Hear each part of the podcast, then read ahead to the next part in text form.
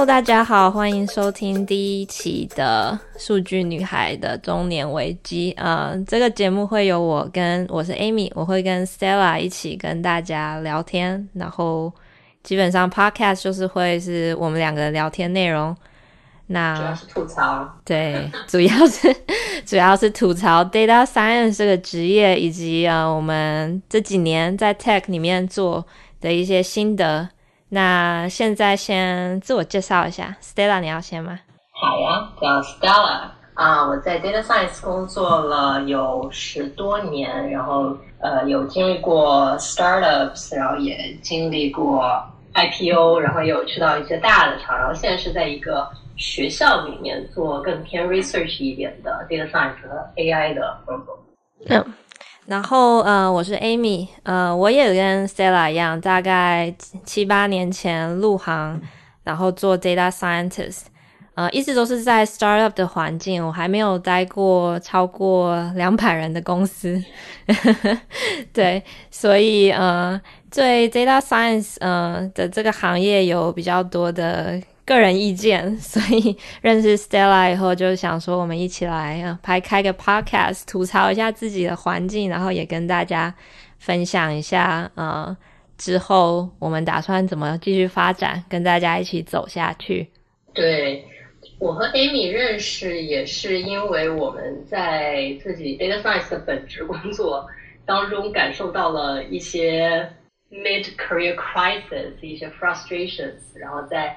想去探索更多可能的过程中，然后认识，啊、然后发现虽然我们的这个 career development path 有不同，但是也有很多相似，然后更加一致的是我们对 data science 这个行业的悲观，还有很多 frustration，呃，所以我们想就是可能同样在 data science 这个行业当中的很多人和我们也有相同的感受。哦，其实就是很迷茫嘛。对，很迷茫，mid life 或者是 mid career crisis。然后，所以呢，在呃，我们觉得这可能有一些共性。然后，在我们探索的过程当中呢，我们觉得这可能也是一个嗯非常值得分享给大家的一个过程。希望大家跟我们一起去 explore。嗯哼，嗯、uh。那我们一开始先聊一下吧，Stella，你那时候刚入行的时候大概是什么情况？跟现在的应届毕业生现在找工作到底有什么差别？我刚入行的时候，就是你随便上一个什么 social media 的网站，上面就会讲 data scientist 是未来需求最高的行业，然后是一个非常酷的行业，就是欣欣向荣。我刚开始工作的时候，并不是在 data science。是在 transportation engineering，但是 transportation engineering 的很多工作也是涉及到就是 modeling，呃，数学模型，还有很多的 data analysis，所以更像是把 data science apply to transportation engineering context。那时候就是写 Python 吗？还是有一些？呃，最早啊，我记得我上学的时候，老师教的软件是 SPSS。哦，哇哦，哦，当然知道。然后还有。还有的课就是呃，Econ 的课，他们就是 Stata，是是是叫这个名字吗？太久没有了。有啊有啊，Stata 对啊，然后嗯，这个现在还有在用，嗯，我看他们就是还有用，但是就非常非常的小众了。SPSS 也是的，就已经快要消失了吧？我觉得，当然公司还在，嗯嗯，可能用的人很少。那是当时就觉得 data science 是很有希望，然后很有趣的一个工作，很有挑战性。嗯，是什么什么 turning point 让你决定从 transportation engineering 转到 data science？是看到什么广告吗？还是有人突然点点醒了你的？我觉得那个时候可能跟现在的 AI 有点相似，但是没有现在这个 AI AI 的这个浪。这么大，但是当时就会觉得这是一个非常 promising 的 career，嗯，然后我做的就首先要承认我并不是特别热爱 transportation engineering，因为这种传统行业它做每个项目的周期都特别长，就不是很不是一个很 rewarding 的过程。然后虽然说虽然说它有 modeling 的部分，但是 modeling 其实在工作中占的比例并不是那么的大。我喜欢的那一部分是 modeling，就是关于关于数学的那一部分。嗯、所以当时对于我来说，感觉嗯，要转向 data science 好像是一个还挺自然的一个选择。嗯，明白。嗯，那那时候找工作呃简单吗？大概大概是什么样一个 process？当时呃找第一份工作都很难，我觉得就是总的来讲，那个时候的 job market 肯定比现在好很多。但是我觉得对于对于 new grads 啊、尤其如果是 international students 需要这种 visa sponsorship 的话，第一份工作都很难。我觉得我第一份工作找的也还是挺费劲的，但是相比现在找工作的这些同学们来说，那肯定还是要容易很多了。嗯，明白。嗯，现在的像我跟 Stella 其实长期都有做很多 mentorship 的 program 哦。我们认识其实很多应届毕业生啊，或者是转行想要进 data science 的呃 mentee，那我们也会给他们一些呃建议这样。但今年确实，嗯、呃，从去年去年中就开始了，发现 data science 这一行入行开始。非常非常的卷哦，很多很多的 candidate，然后大家嗯，其实 resume 都还很不错，但是根本就很难得到 callback。可能我平均哦，我的 mentee 大概半年才能找到一个工作。嗯，对，而且需求也在萎缩，我觉得。嗯。以前可能每一个公司都觉得说啊，我们要招更多的 data scientists 或者是 data analysts，但是现在 layoff 经常下刀的就是。Data science 首当其冲。对，我们有看我自己啦，也是看到很多 article 啊，或者有人是说不是这样的，而且 data science 的总体的数量还是在的需求还是在上升。这样我们处于处于一个比较微观的角度来看，确实是感觉越来越难了。对，嗯，对，可能是对于呃 junior 或者是 entry level 的 data scientist，我觉得需求是。嗯，不太高的，这个可能又涉及到我们想聊的另外一个问题，就是 automation。嗯哼，我现在觉得就很多 junior data scientist 或者是 data analyst 能做的活，其实很轻松就会被 automate 掉了。嗯，确实是。当时我们入行，其实进到公司就是一种 automation 的角色，我们常常是把一些比较 manual 的 process 去做一个 model，让它的 decision process 可以更加快用，然后更加的。根据数据来回答很多问题，但现在过了好几年，突然发现哦，我们这一个 process 本身还是可以再继续被 automate 的。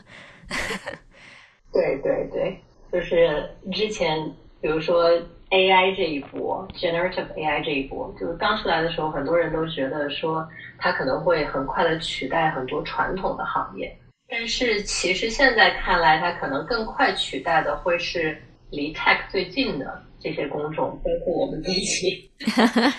当然，我是觉得 data scientist 这个需求肯定还是在的。嗯，但是呃呃，可能就是就我是比较悲观的了。尤其是呃，我我也跟你分享过，我昨天花了半天写了一个嗯 large language model driven 的 agent，就可以处理一些非常简单的 SQL 的呃怎么说 data requests 吧。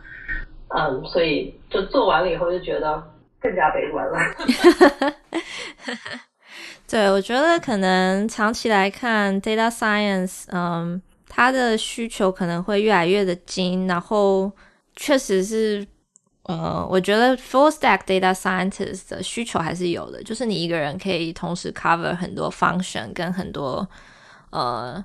很多类型的 task，analytics 啊，modeling 啊，forecasting 啊，reporting 啊，不是说一个人全部要做，而是说你可能全部都要涉猎一点，都要略懂，才可以做到一定的嗯一定的竞争力，对，对不对？嗯，对。所以呃，Amy，你和我，我们应该都算是在我们过往的工作经历当中，都算是 full stack data scientist，就是什么都会去做。嗯，呃。我不知道你的感受是怎么样，就是做 full stack data scientist 的这个就 day to day，你的感受是是好的吗？还是是做起来非常让人让人疲倦的？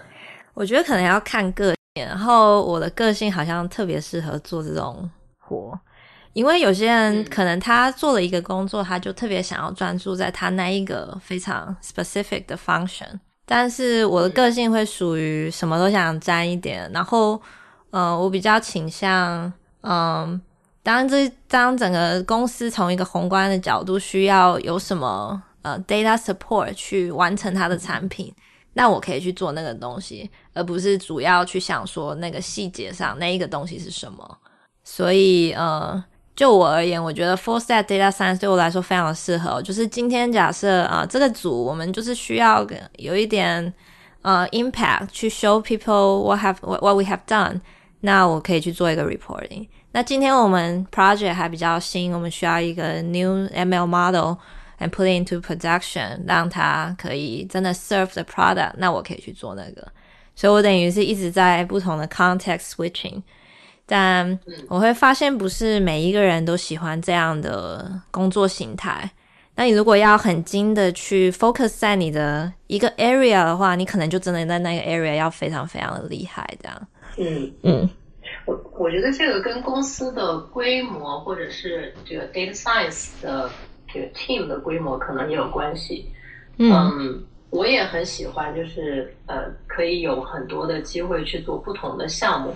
但是，就是过去就发现，在公司的这个 size 逐渐变大，或者是 team size 逐渐变大的这个过程当中，呃，就是非常的就 spreading thin，嗯，然后这这个过程我就觉得非常的容易 burn out，而且呃时间长了以后做的很多东西就是 repeated 重复的，就有我曾经就是在我 career 的某一个阶段，我感受到。即使有新的 project 给我，我也并没有新奇的感觉，我就觉得我还是在做重复的事情。对，呃，我每次想离开一个工作，基本上就是有这种感觉的时候。所以你现在到这个 turning point 了吗？嗯、呃，我想有有一点吧，但呃，我们这是公众场合就不要聊这个了。嗯。是，我还想问你的就是，你觉得这种这种对于工作的怎么讲 fatigue 或者是 burnout，你觉得它是只针对你现在这个公司的这份工作，还是就是 data science 这个行业现在给你就是很多重复的感觉？我觉得重复的感觉，呃，是一点，另外一个。很明显的一点，然后当我在跟其他的 data scientists 比较有经验的交流，也会有一样的看法，就是，呃，现在有很多 new technology，然后大家在工作上常常会有一种莫名的危机感，就可能公司其实整体来说还是不错的，但是你知道说，现在我手上的 project 这些方法可能比较没有那么没有那么新，然后你知道说，哦。Maybe 我们应该去有一些新的 adoption，去引进一些新的方式方法。但是因为你公司的结构或者是它的 roadmap，它就这个就不是 priority 嘛，你就会开始非常的紧张。因为哦，我想要用新的东西去做这个东西，它可以，我知道它可以更好。我想要用公司的资源去发展这这个项目，可是公司可能没有这个兴趣，然后你就会开始想说，我是不是应该去别的地方，我才能。呃，使用这样一些新的 technology，然后不呃不落后，呃，这可能就是我们 data scientist 最常有的中年危机。每一年最厉害的 plotting library 都不一样，每一年 每一年最好呃最好的包都不一样。几年前还没有 Hugging Face，现在大家都用 Hugging Face，所以不知道两年以后是什么一个情况，对不对？所以听起来，虽然我们俩都有职业的中年危机，但是我们还不太一样。我感觉你更多的是危机感，我更多的好像是疲倦。嗯，疲倦感好像是，嗯，疲跟跟中年比较有关系。你是说我的年龄吗？没有，就是说你可能入行入行的时间哦。会呃，因为这一行其实国内还比较严重，国内可能三十五岁就是一个坎嘛。那美国这里是还好，就是没有什么年龄的年龄的限制。但是你会当然也会发现公司的人开始跟自己的年龄差距越来越大，我也有这种感觉。现在对，现在都有两千年后出生的娃，然后就想说，哇哦，这个跟我真的差好远哦，也会有一点危机感，哦、想说他知道的真的是最新的东西，那我的经验到底是一个加分还是扣分？有时候自己开始怀疑自己。没关系啊，每个人都会老的。对的，他也会有这一天，没有错。对我来说，我觉得三十五岁可能呃，或者说就是年龄在给我的是一种心理上的影响。嗯嗯，就是我觉得我可能以前会一直期待一个大的改变，一个改变或者是上一个大的台阶，但是我可能到现在觉得我并没有做到，然后会因为这一个就有一些。可能是挫败感导致的疲倦，嗯，嗯，然后就会让我开始重新审视 data science 这个行业，嗯，就会想说，一个在这个行业做的特别好的人，他应该是什么样的？嗯，然后就如果有这么一个 benchmark 的话，和自己对比，我会觉得就更有方向。但是现在我的问题在于，我好像并没有找到这个 benchmark，没有方向，我并不知道一个好的 data scientist 或者是在 data science 这个领域做的特别好的。一个人应该是什么样的？我之前也交流过，就是我们看到很多 social media 上有一些卖课的 data scientist，一些卖课的 data science 的从业人员，他们可能是针对就是刚入行的小同学们或者是朋友们，但是如果是已经在这个行业里面做过一些年的人，再去看他们，就会觉得他们指的方向也未必是正确的，他们本人也未必是在这个行业做的。呃，不能说做的不好，但是说并不是我想。我觉得他卖的是一个入场券，但是进了，对对，进来了以后，到底长期要怎么发展的，真的是看各自造化。对对对，所以就是还是对于职业发展的方向有很大的困惑。嗯，在我工作了十几年之后，我这个困惑，嗯，可能比我刚入行的时候要更加大一些了，因为刚入行的时候。有很多东西可以学，然后那个时候一片空白，然后做每个 project 都非常的兴奋，是 哇，就是我又我又获得了一个新的技能。现在可能就这种刺激对我来说就越来越小了，我就会想说，那我到底是有什么可以可以让我就是 motivate 自己，嗯，去继续发展这个行业，或者甚至说放弃这个行业去找去看一看别的方向，嗯，data science 以外的机会，嗯。我觉得我可能做久了，我发现 data science 还是蛮讲它的呃职业发展，在一家公司能不能做得好，还蛮看运气的。运气的一运气成分在于说，你能不能刚好遇到一个好的产品，或者这个产品它的呃本质就是跟 data science、ML solution 这些紧密挂钩，是非常有关系。因为嗯、呃，毕竟真的的。呃，真的的价值的产产生是在产品本身，但对，对，但你 data science 在做做的再有多好，它可能还是比较一个呃辅助的角色。嗯、呃，对，对，这样就要说到不同的 data science 或者不同的 data scientists。嗯，对，我觉得就是比如说是做 analytics 的 data scientist 的话，我觉得他。很难不是一个 supporting role，嗯，这种的话，我觉得就就很难通过项目去嗯、呃、建立自己的品牌或者建立自己的影响力。嗯，但是如果是做 modeling 或者是 algorithm 的 data scientist，他因为他做的就是产品，而且他本人是产品的 owner 或者是 main contributor，这种的话，他可能建立他自己的 reputation 就会更容易一些。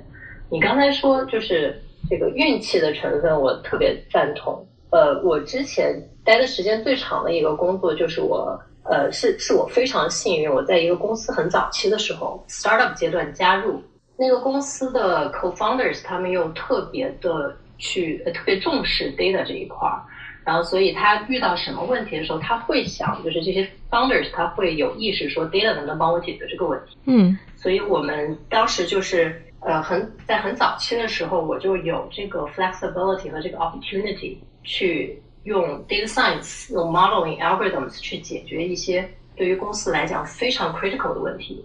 然后在这个做的过程中，其实当时现在看来也是一个非常 green 的 data scientist，然后赶鸭子上架去做了一个非常大的 project。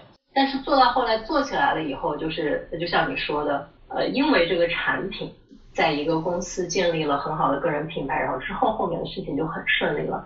但是你就回头来看是非常幸运的，嗯，我因为我因为就是做的时间长也也也腻了，然后我就换了工作，然后再回头看的话，那个这样的机会是还是非常难得的。嗯，data science 的成功常常 internal，就是公司内部要有一定的 advocate，不然可能很难直接上，因为你必须你的 internal client 就是其他组的人，他要能够了解你做的事情的那个价值，你才可以把这个东西推出去，然后跟产品做很好的结合。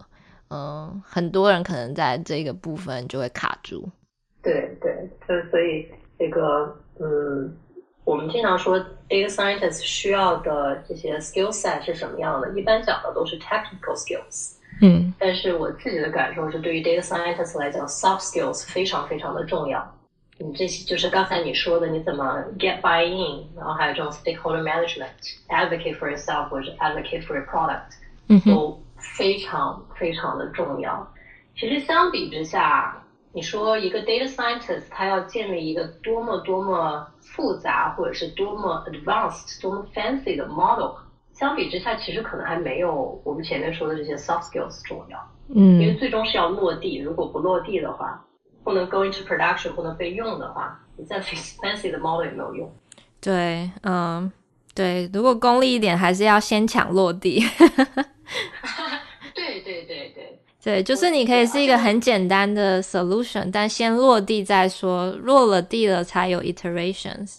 对对对，就是，嗯，我觉我也不觉得这个是功利，我觉得这个就是一个，嗯，像你说的一个 gradual iterative process，让我们去和 stakeholders 用这个和这些 internal users 去建立信任的一个过程。嗯。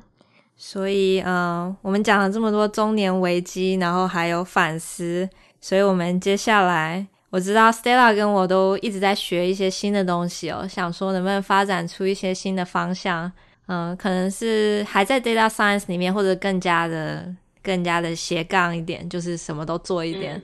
嗯，嗯，Stella，你目前最近在学什么？我最近啊，嗯，最近在不能算是学吧，但是我呃。现在的这份工作就是做 AI 相关的更多一点，就是 large language models 相关的更多一些。我们前面说的这种对于新科技的这种焦虑感，我觉得是 我现在有在解决这个问题。呃，如果说是比较跳脱的想法的话，我之前曾经有认真的考虑要去做木匠。木匠。我也想过做木匠，是不是？